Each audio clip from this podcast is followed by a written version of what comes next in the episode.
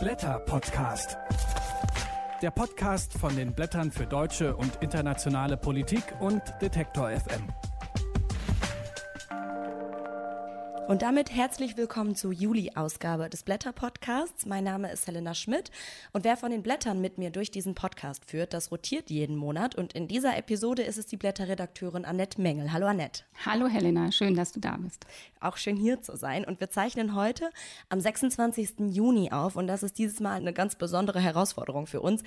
Es ist nämlich unglaublich warm heute. Genau, wir sitzen hier in der Redaktion am bisher heißesten Tag des Jahres. Wir können uns hier wenigstens mit frischem Wasser etwas abkühlen, während in Indien in den letzten Tagen bei sengender Hitze 50 Grad Menschen verdursteten. Ähm, und zugleich gingen kürzlich Bilder durch Twitter, die die Arktis zeigen, an Stellen mit aufgetautem Eis, was so weit abgeschmolzen ist, wie die ähm, Klimaforscher das erst für 2090 prognostiziert haben. Die Klimafrage beschäftigt uns daher selbstverständlich auch in der neuen Ausgabe. Aber wie immer gibt's erstmal einen kleinen Ausblick auf das Heft. Was sind denn in diesem Monat eure Highlights, Annette? Ja, also wie im letzten Podcast schon angekündigt, kommentiert mein Kollege Albrecht von Lucke die Situation der Volksparteien nach den Verlusten bei der Europawahl. Er diagnostiziert eine doppelte Polarisierung. Einerseits mit der AfD von rechts und andererseits mit den Grünen und der neuen ökologischen Bewegung aus der Mitte heraus, was die alten Volksparteien SPD und CDU schwächt. Wie das endet, steht noch nicht fest. Klar ist allerdings schon jetzt, dass die anstehenden ökologischen, sozialen und ökonomischen Herausforderungen ein immenses Konfliktpotenzial freisetzen. Dabei stünden sich, so mein Kollege Albrecht, oftmals Stadt und Land, ökologisch weltoffen orientierte und ökonomisch reaktionär orientierte Besitzstandsware gegenüber. Und was es heißt, sich jenseits von Großstädten im Umfeld einer erstarkenden AfD für Demokratie und Toleranz stark zu machen, das analysiert David Bekrich von Miteinander e.V., einem Verein, der sich gegen Rechtsextremismus und für Demokratie und Toleranz in Sachsen-Anhalt einsetzt. Und er wird gleich auch in diesem Podcast zu hören sein. Er erklärt mir im Gespräch dann, wie die AfD als die neue Macht im Osten die politischen Debatten schon verändert hat und auch vermutlich noch verändern wird und welche Auswirkungen das auf Kunst und Kultur und beispielsweise demokratische Initiativen haben wird. Und das Ganze mit Hinblick auf die drei anstehenden Landtagswahlen in Ostdeutschland im Herbst. Auch in unseren beiden Nachbarländern Österreich und Belgien können wir die zunehmende Polarisierung der Gesellschaften erleben.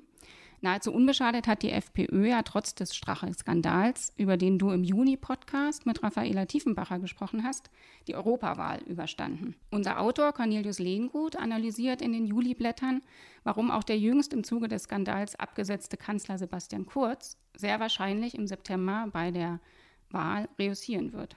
Und Fabian Busch, freier Autor, kommentiert den Erfolg des Rechtspopulisten Terry Baudet in den Niederlanden, der mit seiner intellektuellen Attitüde auf stetig wachsende Zustimmung trifft und wie alle Rechtspopulisten die Klimakrise leugnet. Ob dieser mit einer CO2-Steuer wirksam zu begegnen wäre, kommentiert Inken Beermann gemeinsam mit Katrin Beushausen. Und Inken Beermann wird auch gleich zu hören sein in dem Podcast. Mit ihr spreche ich über die CO2-Steuer.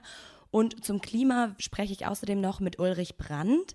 Und zwar darüber, wie wichtig es ist, dass wir beim Klimaschutz auf keinen Fall auf die Gewerkschaften verzichten, weil die nämlich eine ganz enorme Bedeutung haben. Schon früh hat die indische Globalisierungskritikerin Arundhati Roy auf die Bedrohung der Natur durch einen ungezügelten Kapitalismus aufmerksam gemacht. Und wir bringen in deutscher Erstübersetzung im Juliheft ihre bewegende Rede vor dem amerikanischen Penn Club zur aktuellen Lage in Indien unter dem Hindu-Nationalisten Modi. Unsere letzten Gesprächspartner hier im Podcast sind Kai Gehring und Henrik Rubner. Kai Gehring ist Bundestagsabgeordneter von den Grünen, Henrik Rubner sein Mitarbeiter. Und mit den beiden werden wir über Magnus Hirschfeld sprechen und dessen Bedeutung für die Rechte von Homosexuellen damals wie heute. Und neben vielen anderen spannenden Texten, die ich hier gar nicht mehr erwähnen kann, sei doch noch auf einen für die Blätter besonderen verwiesen. Tim Wiel, Jurist und Gastdozent derzeit am Otto-Suhr-Institut der FU Berlin, würdigt in einem zeithistorisch sehr interessanten Text den langjährigen Blättermitherausgeber Helmut Ridder, der im Juli 100 Jahre geworden wäre. Das alles und noch viel mehr findet ihr in der Juli-Ausgabe der Blätter, die ihr gerade aktuell als Teil des Sommerprobe-Abos bestellen könnt. Da gibt's drei Monate Blätter für nur 15 Euro. Alle weiteren Infos dazu findet ihr auf blätter.de.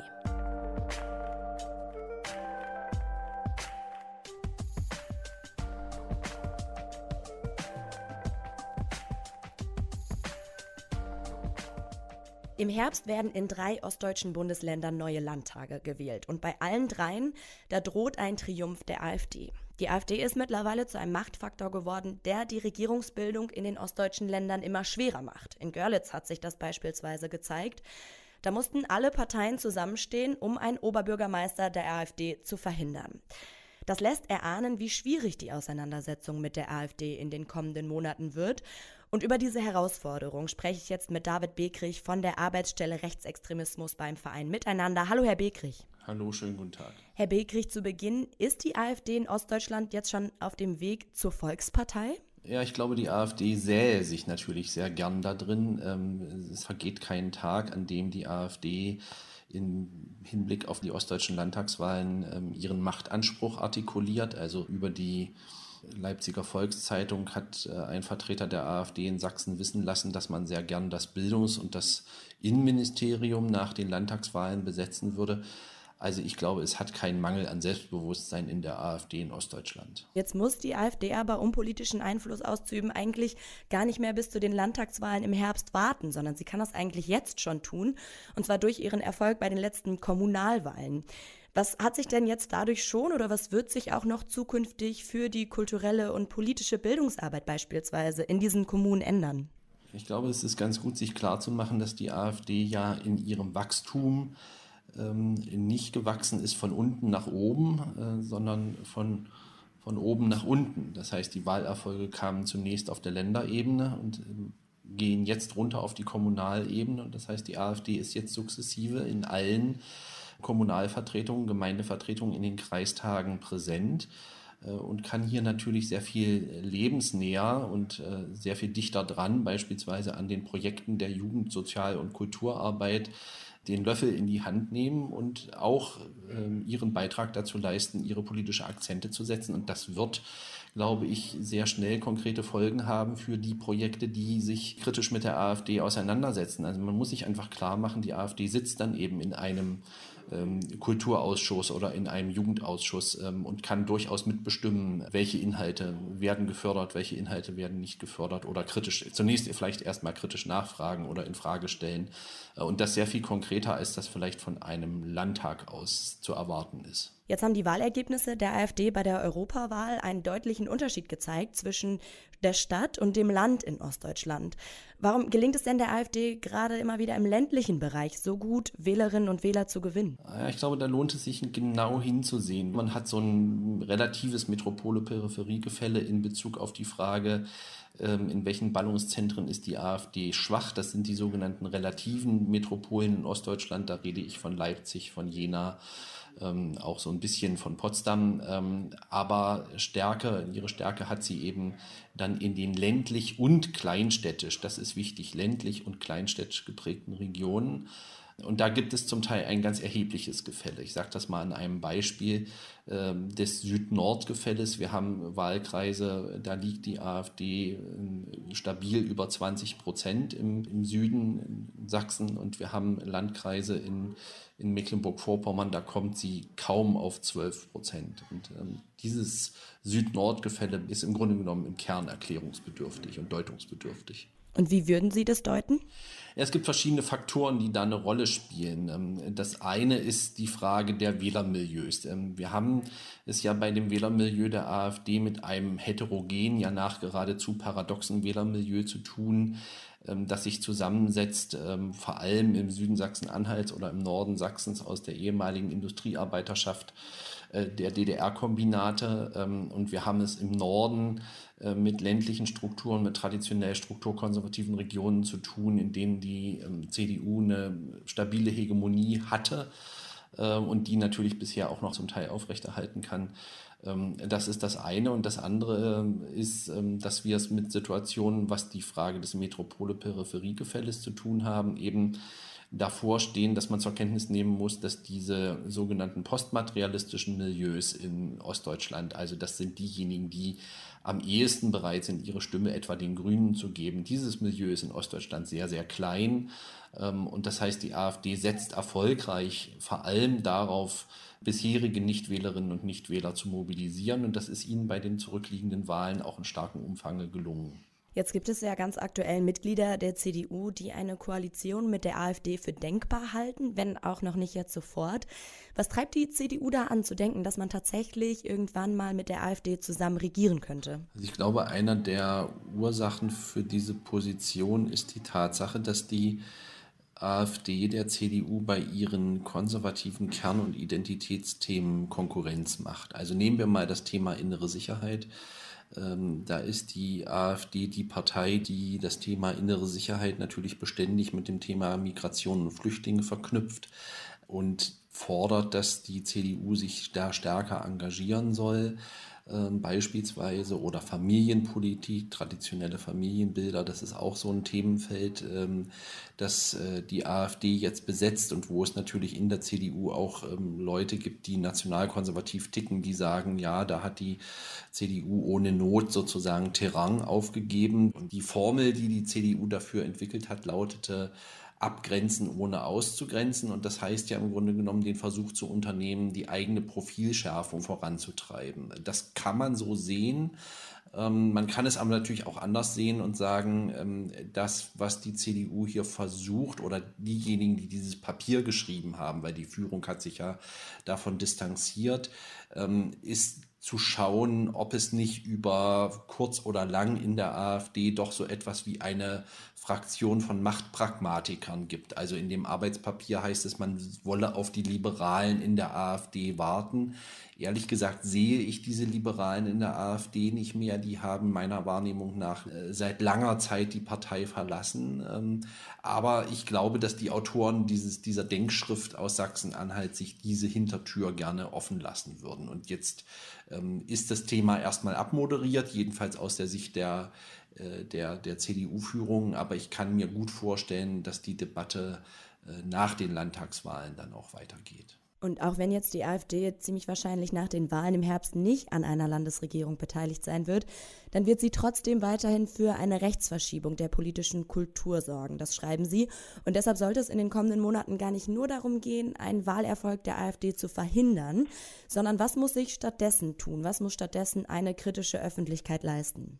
Ja, ich glaube eben, dass ähm, der Versuch oder die Kraftanstrengung, jetzt einen Wahlerfolg der AfD in Sachsen, Thüringen und Brandenburg zu verhindern, eigentlich eine Aufgabe ist, die nicht lösbar ist oder Gegenstand der, der, der Wahlkampfauseinandersetzung der Parteien ist. Ich glaube, die Aufgabe der Zivilgesellschaft ist eine andere. Und ähm, ich würde mir vorstellen, ähm, dass es in den kommenden Monaten in der verbleibenden Zeit noch Gelegenheit gibt, zu schauen, ähm, wie beispielsweise die Arbeit von Gruppen und Initiativen und Projekten, die sich im ländlich-kleinstädtischen Raum in den genannten Bundesländern engagieren und die absehbar unter dem politischen Druck der AfD kommen werden, ähm, wie die unterstützt werden können und zwar langfristig unterstützt werden können, wie es da so etwas wie eine vielleicht Ost-West-Partnerschaft geben könnte, ähm, in deren Rahmen sich aus den westdeutschen Metropolen Menschen, Gruppen und Initiativen finden, die sagen, wir haben ein waches Auge darauf. Das wäre ein wichtiger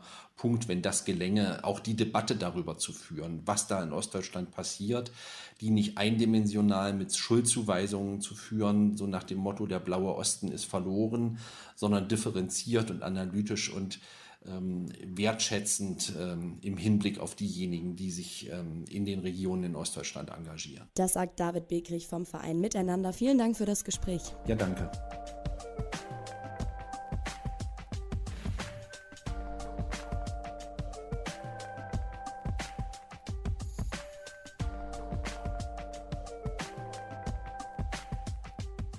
Vor wenigen Tagen, da hat ein Foto bei Twitter weltweit Aufmerksamkeit erregt.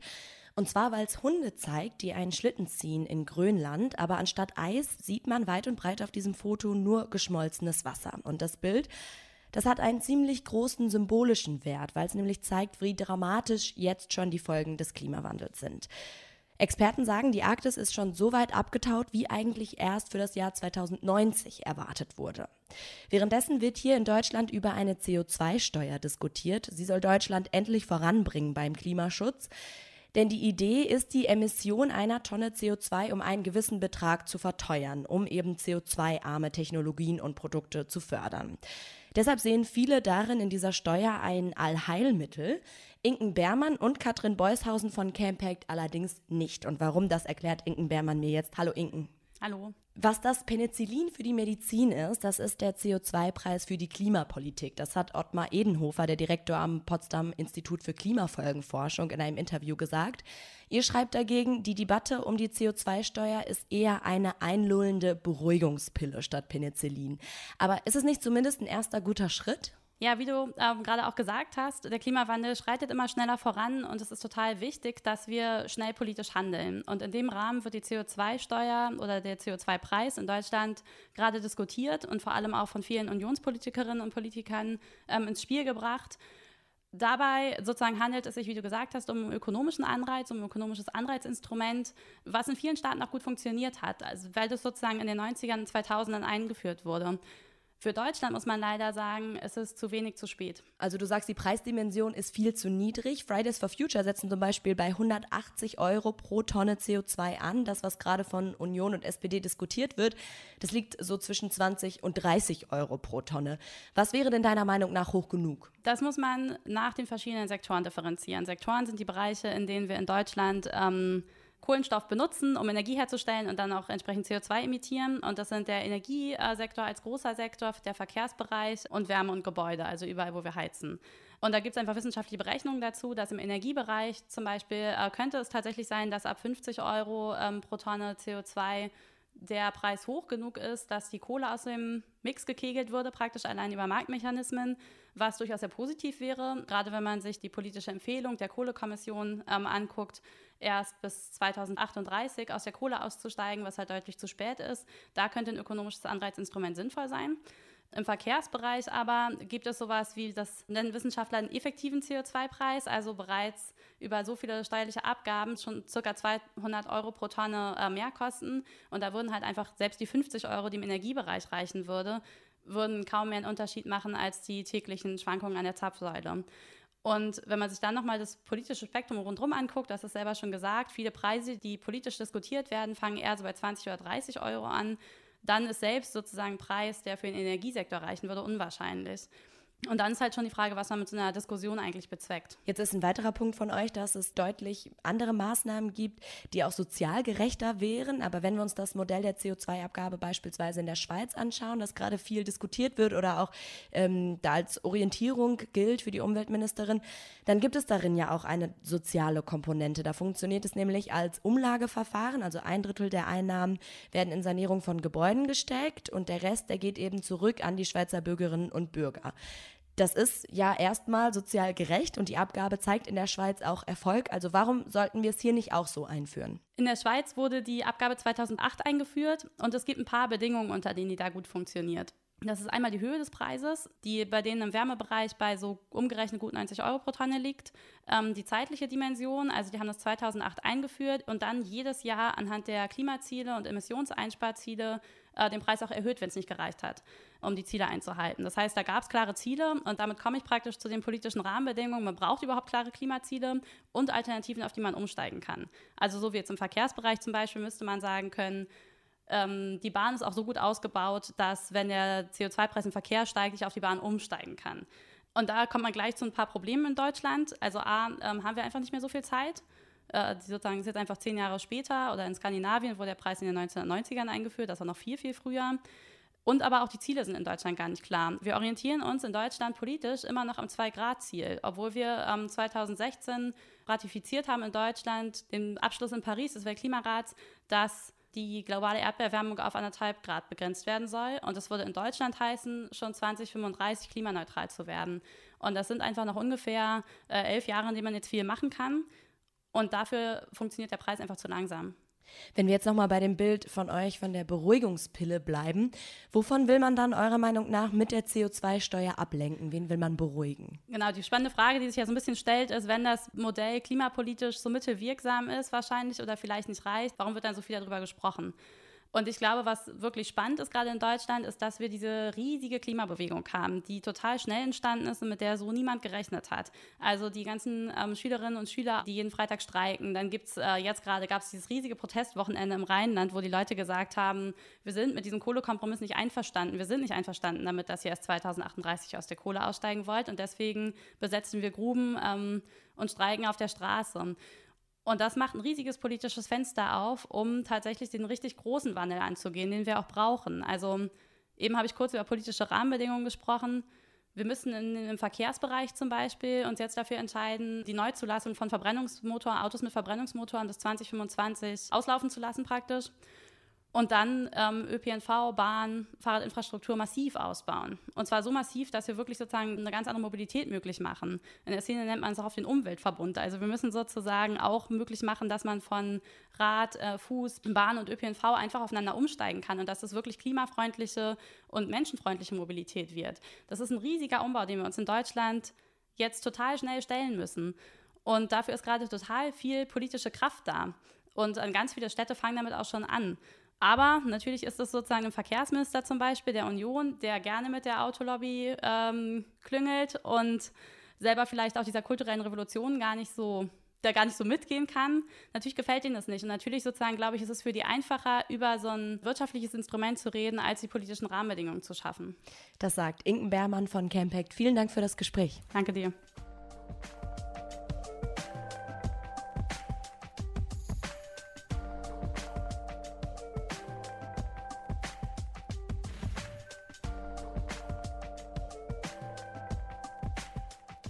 Wenn wir darüber sprechen, wer etwas für den Klimawandel tun muss, dann sprechen wir meistens vor allem über Verbraucher, die sensibilisiert werden müssen, über die Politik und auch über Unternehmen. Aber wer bisher dabei noch keine zentrale Rolle spielt, das sind Gewerkschaften. Dabei kann diese riesige Aufgabe nur bewältigt werden, wenn solche relevanten Akteure wie Gewerkschaften darin eingebunden werden.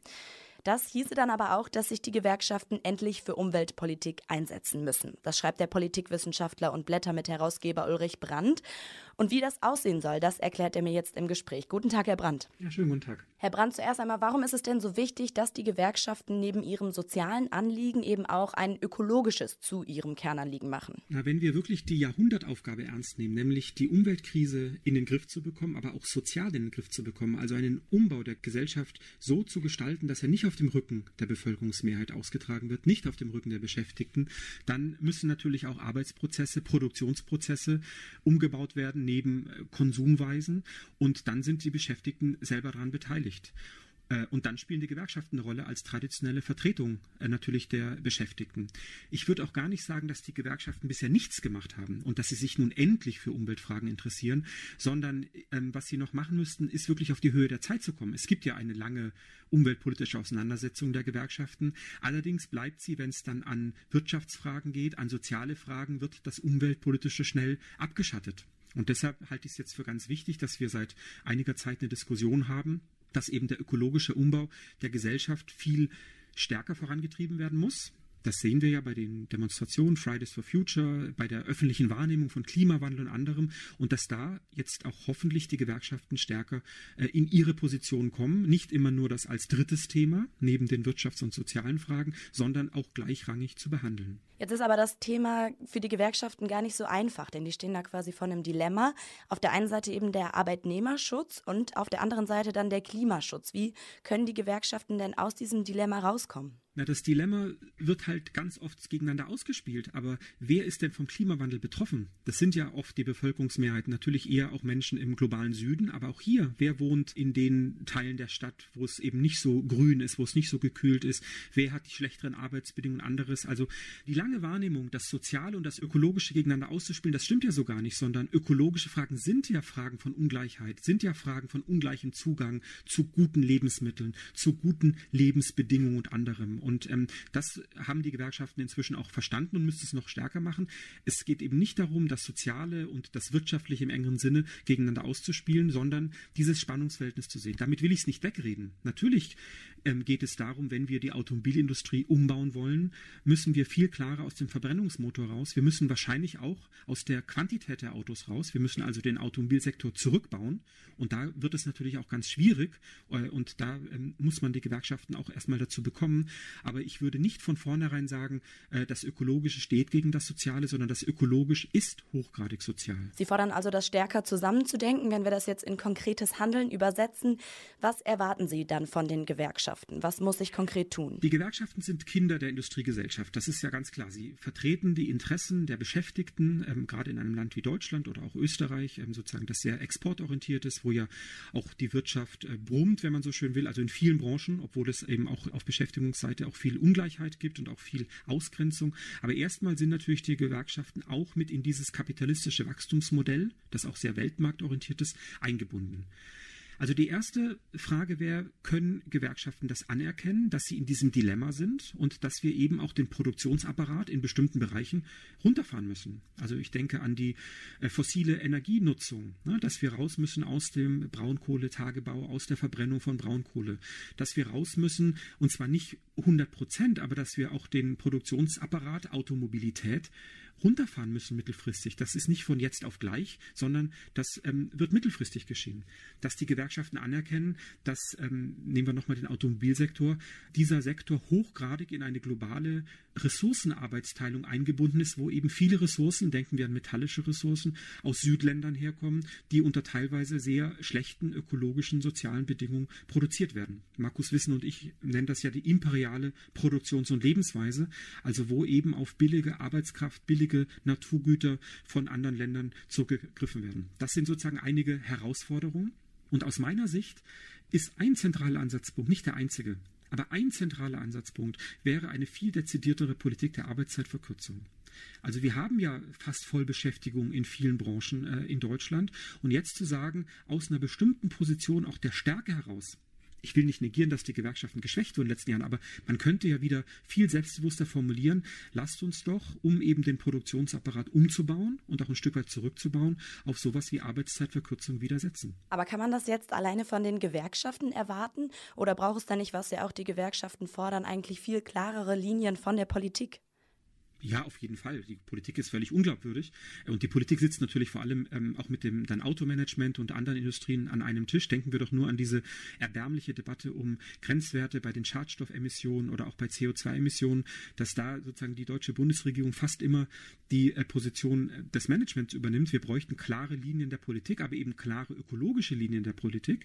Die Politik gibt heute eher die Linien pro Exportweltmeister und pro Wettbewerbsfähigkeit vor. Ich würde überhaupt nicht ähm, die Hauptlast auf den Gewerkschaften ablagern oder auf den Beschäftigten, sondern natürlich erstmal bei Politik und auch im Management, also bei denen, die auch die Investitionsentscheidungen treffen. Aber wir sollten natürlich auch schauen, dass es dann ähm, mitgemacht wird, also dass eben nicht dann die Beschäftigten oder die Gewerkschaften auf Teufel komm raus jeden Arbeitsplatz verteidigen, sondern sich auf einen mittelfristigen Umbauprozess einlassen. Und ein zweiter Punkt, neben den Leitlinien, also neben den Regulierungen, die die Politik auch erlassen muss, im Sinne von mehr Umweltpolitik, aber natürlich auch hohen sozialen Standards, wäre auch symbolische Politik. Überlegen Sie mal, was sich heute tun würde, an eine Erfahrung anzuschließen, die es ja vor 45 Jahren gab und die ganz wichtig war, beispielsweise autofreie Sonntage. Also den Klimanotstand, den wir ja zunehmend haben, auch damit symbolisch anzugehen, zu sagen, wir müssen mal wieder einen Erfahrungsprozess organisieren, in den Städten zumindest, dass mal ein Tag nicht gefahren wird. Vielleicht wird das ausgeweitet auch auf einen autofreien Mittwoch also dass man viel systematischer den öffentlichen Verkehr nutzen muss und anderes. Das Tempolimit, ja, das alte große Thema, dass es wirklich eine Stimmung gibt in der Bevölkerung, die sagt, wir müssen jetzt wirklich ganz strikt das Tempolimit einsetzen, weil wir um den Klimawandel wissen und anderes. Jetzt hat die IG Metall für diesen Monat schon zu Großprotesten für den Klimaschutz aufgerufen. Das zeigt ja auch, die Gewerkschaften haben mittlerweile erkannt, dass da was zu tun ist. Sind die Gewerkschaften damit nicht schon auf einem guten Weg? Ja, ich halte das für ganz wichtig, jetzt, dass Ende Juni mit äh, Fair Wandel, also die große Demonstration in Berlin organisiert wird, dass das Motto ja auch ist, nicht nur fairer und sozialer Umbau der Gesellschaft, das ist das alte Thema der Gewerkschaften, sondern eben fairer, sozialer und ökologischer Umbau, dass die ökologische Frage ernst genommen wird und dass die Gewerkschaften, und das ist ja ihr Kerngeschäft, betrifft, auch einbringen, dass in die Umweltdiskussionen, die ja gerade hip sind, die Perspektive von Beschäftigten und eben soziale Fragen eingebracht werden. Also die Gefahr, die wir gerade haben, ist ja, dass in der öffentlichen Thematisierung alle über Klimaerhitzung, Klimakrise, Umweltpolitik äh, sprechen, aber kaum jemand eben darüber, wie auch zukünftig ein Leben von Menschen gestaltet werden soll. Ich halte das für ganz wichtig, dass die Relevanz der Probleme auch nicht individualisiert werden. Ich denke, dass ein Teil des Erfolgs der AfD und anderer rechter, rechtsextremer Gruppen ja auch daran liegt, dass sie mit der Verunsicherung von Menschen umgehen, mit der Verunsicherung, wie es weitergeht, mit meinem Arbeitsplatz, mit meiner auch Lebensweise und dass die Gewerkschaften damit jetzt öffentlich ein großes Ausrufezeichen setzen und sagen, nein, wir müssen uns dieser Fragen annehmen, aber aus einer eher progressiven und gut organisierten Richtung. Der Politikwissenschaftler und Blättermit-Herausgeber Ulrich Brandt fordert, dass Gewerkschaften als Trade Unions for Future die Klimastreikbewegung Bewegung unterstützen. Vielen Dank für das Gespräch, Herr Brandt. Ja, vielen Dank Ihnen.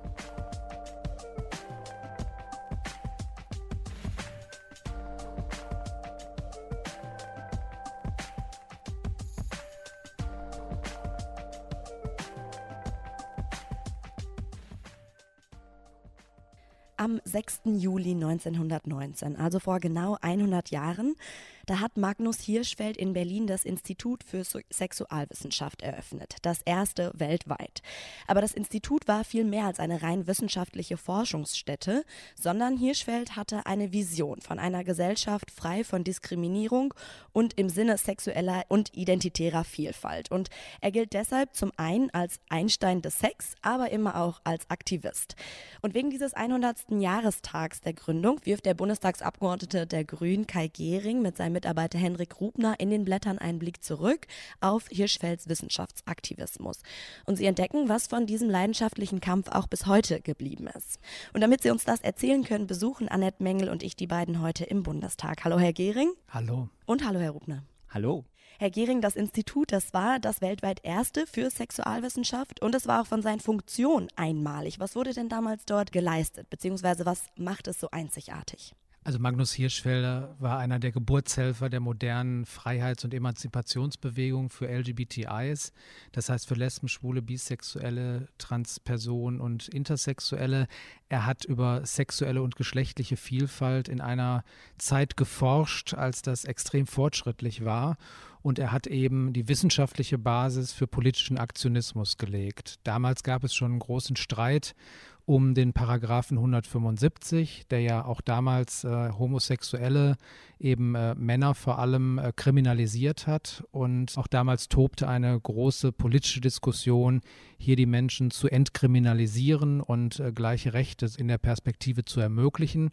Und da es eine sehr klare moralische Verurteilung der Homosexualität gab, hat er eben mit wissenschaftlichen Mitteln versucht, hier die Basis für politischen Aktionismus zu legen. Und das ist ihm sehr gelungen. Und wir haben nicht nur 100 Jahre äh, Institut für Sexualwissenschaften, sondern in diesen Tagen auch 50 Jahre Stonewall Riots.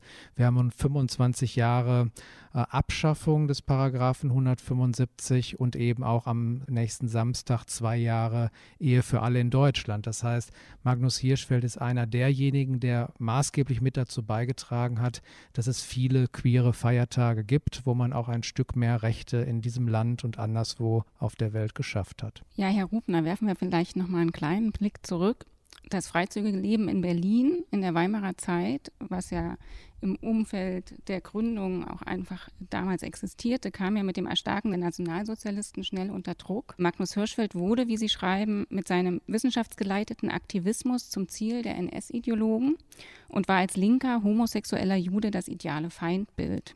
Hirschfeld ging ins Exil und starb dort 1935. Wie erging es ihm und was geschah mit seinem Institut?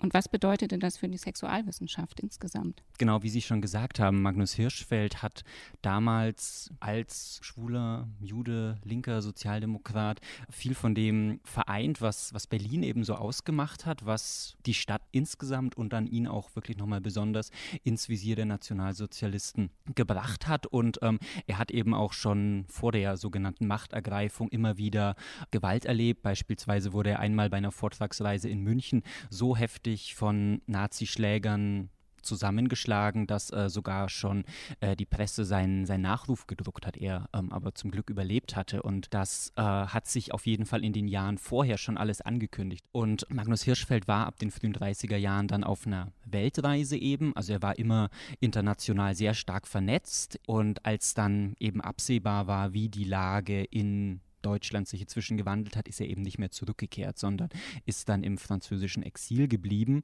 und da muss man sagen, das war für ihn auf jeden Fall die richtige Entscheidung, weil es war sehr kurz nach eben der Wahl, wo die nationalsozialistische Regierung gewählt wurde, dass eine Gruppe Nazi-Studenten das Institut für Sexualwissenschaften überfallen hat. Ähm, sie haben gesagt, wir sind hier, um den, den Juden Hirschfeld abzuholen. Ähm, der war eben nicht dort, aber dann haben sie und dann später auch SA-Truppen ähm, alle Leute verprügelt, die sie sonst so gefunden haben, den wissenschaftlichen Schatz des Instituts zerstört, weggeschleppt und dann kurze Zeit darauf auch bei der großen Bücherverbrennung hier am Berliner Opernplatz zerstört, unwiederbringlich. Und es war natürlich ein großer Rückschlag für die ja, Sexualwissenschaft insgesamt. Herr Gehring, wie ging es denn nach dem Nationalsozialismus, nach 1945, mit der homosexuellen Bewegung und der Sexualwissenschaft ähm, weiter? Welche Kämpfe mussten ausgefochten werden? Was das wirklich Erschütternde ist, ist, dass dieser Verfolgungsparagraf 175, der unter den Nazis massiv verschärft worden ist, im Recht der Bundesrepublik Deutschland übernommen worden ist und auch erst 1969 und dann 1974 entschärft wurde und 1994 endgültig erst abgeschafft wurde. Das ist erst ein Vierteljahrhundert her.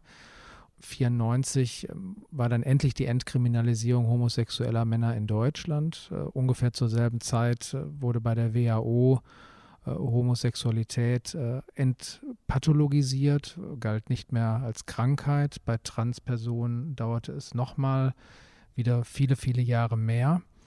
Und Deutschland, vor allem Westdeutschland, war da tatsächlich ein Spätzünder, was ähm, sexuelle reproduktive Rechte angeht, die Gleichstellung ähm, von Mann und Frau und die Gleichstellung von äh, heterosexuellen und homosexuellen Menschen und ist bei Transpersonen nach wie vor noch längst nicht erreicht. Sie haben jetzt gerade gesagt, viele Meilensteine wurden erst äh, sehr spät erreicht. Wenn wir uns das vor Augen führen, an welchem Punkt ist die homosexuellen Bewegung dann heute? Die LGBTI-Bewegung in Deutschland hat eine ganze Menge erreicht. Das ist eine Erfolgsgeschichte einer modernen Emanzipationsbewegung, aber es gibt noch viele Kämpfe auszufechten, sei es bei einem modernen transsexuellen Recht oder auch bei intersexuellen.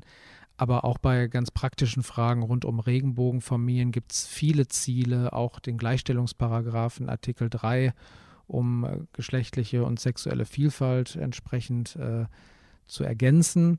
Ähm, ich finde es erschreckend, dass es immer noch viele Parallelen gibt.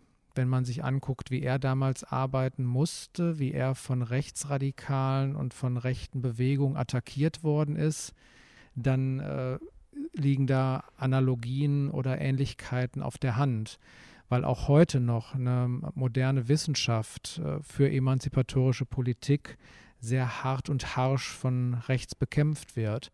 Aber äh, die deutsche Homosexuellenbewegung denkt auch international solidarisch, weil es gibt über 70 Länder, wo Schwule und Lesben kriminalisiert werden. Es gibt äh, sechs Länder, die die Todesstrafe bei Homosexuellen nach wie vor vollstrecken. Das ist unglaublich, weil Liebe ist kein Verbrechen und Menschenrechte gelten universell für alle, egal wen man liebt oder egal wie man ist. Und deswegen gibt es hier noch eine ganze Menge zu tun und das ist sowohl seitens der Aktivistinnen und Aktivisten der Fall, als auch von Seiten der Bundesregierung, die hier als ähm, wichtiges Land in Europa auch einfach international vorbildlich agieren muss. Ja, es gibt aber auch noch in der Wissenschaftspolitik auf jeden Fall ähm, große Baustellen. Also jetzt haben wir ja viel über die Historie geredet, aber damit sowas überhaupt in Erinnerung bleiben kann, damit das äh, aufgearbeitet werden kann, zum Teil muss es ja auch wirklich kritisch aufgearbeitet werden, aber dafür braucht es ja auch Ressourcen, dafür braucht es Institutionen an den Hochschulen, an kulturellen Einrichtungen.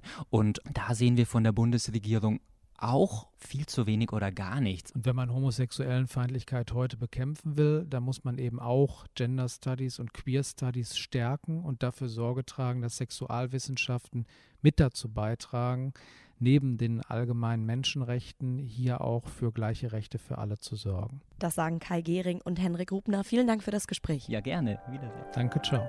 Tschüss. Und am Ende dieses Podcasts geben wir wie immer noch einen Ausblick auf das kommende Heft. Annette, womit werdet ihr euch denn in der August-Ausgabe der Blätter so beschäftigen? Ja, im August werden wir uns selbstverständlich intensiv mit dem Tod des Kasseler Regierungspräsidenten Walter Lübcke, der das mindestens 196. Todesopfer rechter Gewalt seit 1990 ist, beschäftigen. Unter anderem wird der Politikwissenschaftler Thomas Moser auch noch einmal einen Blick auf die bis heute unaufgeklärte Verquickung der Geheimdienste in die NSU-Mordserie werfen, bei der ja ausgerechnet in Kassel ein V-Mann bei dem Mord an Halit Yozgat anwesend war.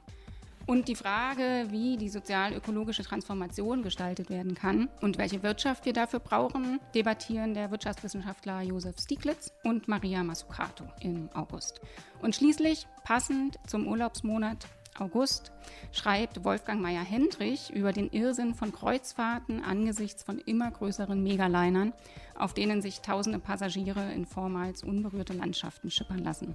Auf Kosten der Umwelt und der dort lebenden Menschen. Das also im kommenden Heft. Wenn ihr Anmerkungen oder Anregungen zu diesem Podcast habt, dann gebt uns doch bitte Feedback. Einfach eine Mail an podcast.blätter.de. Blätter wird damit AE geschrieben. Und damit hören wir uns wieder im August. Wir wünschen noch schöne Sommertage. Bis dann. Alles Gute, bis dann. Tschüss.